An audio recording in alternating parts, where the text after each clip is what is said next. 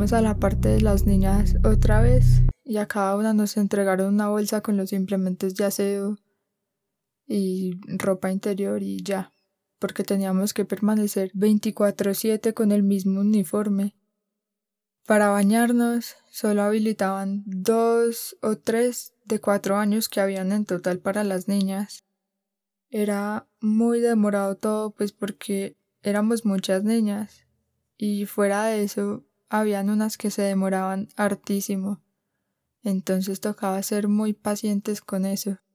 Cuando ya era el momento para que me tocara bañarme, entré al baño y estaba emparamado, estaba horrible porque la ducha no tenía esa pequeña división, entonces toda el agua se salía y mojaba todo el baño. Era horrible. Entonces el lugar era así. En la ducha la regadera estaba pegada del techo, era una cosa grandísima. Y fuera de eso el agua salía a presión. El agua era fría. Entonces, con ese frío que hacía, uno bañarse así era horrible. Me bañé y me tocó volverme a poner el mismo uniforme y salí. Ya luego nos dieron el desayuno a las ocho de la mañana. Tampoco fui capaz de desayunar porque era comida, sí, de clínica, tenía asco. Luego ya toda la mañana estábamos en actividades con los niños. Eh, nos la pasábamos en un salón. Cada uno hacía cosas distintas. Había gente que dibujaba, otra que leía, otra que jugaba y otras personas como yo que estábamos aprendiendo a hacer manillas. Había un momento de la mañana en el que llegaban practicantes de psicología o psiquiatría para hacernos preguntas. Era un momento bastante aburrido porque era volver a contar la historia de cómo habíamos llegado hasta allá, pero pues no era mucho el tiempo. Ya luego de eso volvíamos a lo que estábamos haciendo. Después de eso, a mediodía, el almuerzo, esa vez tampoco comí y ya luego volvíamos a, al salón de la pues donde hacíamos todas las actividades. De dos y media a cuatro era la hora de visitas. Eh, así como las llamadas, no a todo mundo lo visitaban. Pero ese día fueron mis papás a visitarme y pasó lo mismo. Les dije que me sacaran de ese lugar porque era muy horrible y que obviamente iba a salir loca, que el encierro no era bueno para las personas. A lo que me respondieron lo mismo, tenemos que esperar a que el médico te dé salida y pues a que estés bien. Entonces estuvimos toda la tarde hablando, había ratos en los que lloraba, pero al mismo tiempo, por lo mismo que me dijeron las niñas, yo trataba de mostrarme bien, para que me dieran salida lo más rápido posible.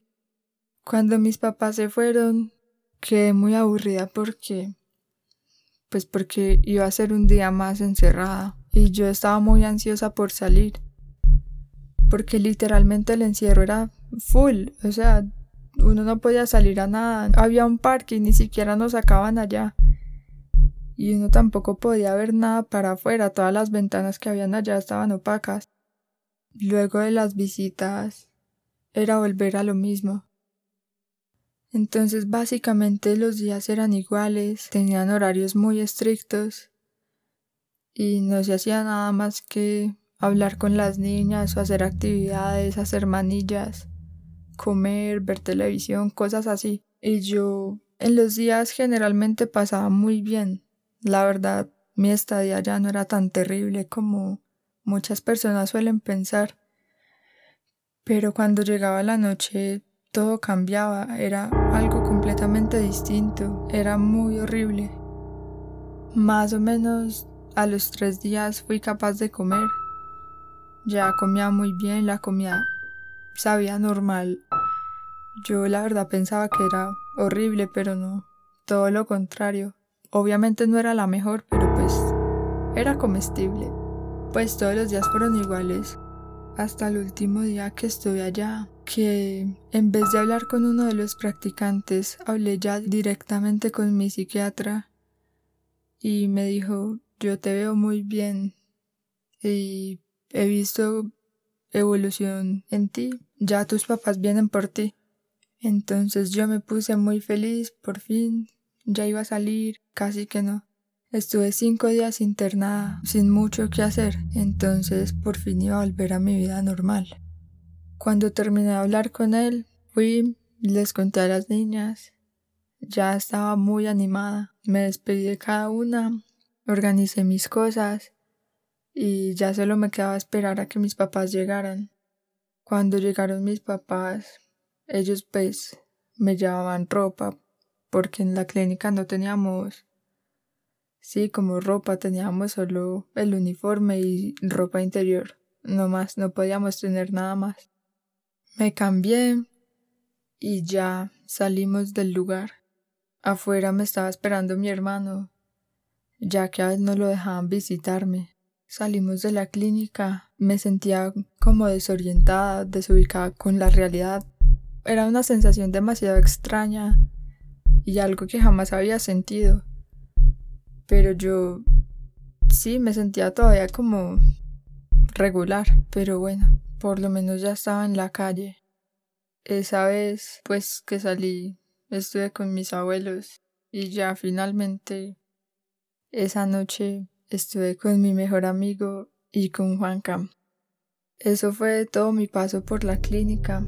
Fue una situación bastante difícil. Con los días pude ya volverme a acomodar a mi vida normal, pero sí fue muy duro asimilar todo lo que pasó después de mi estadía allá. Aunque solo fueron cinco días, a mí me pareció que hubiera sido como más tiempo entonces, pues con el tiempo me di cuenta que lo necesitaba, la verdad. Aunque el médico dijera cosas y que yo no estaba de acuerdo, con el tiempo sí entendí que que tenía que pasar por ese momento para para entender muchas cosas con las que he aprendido a vivir hasta el sol de hoy.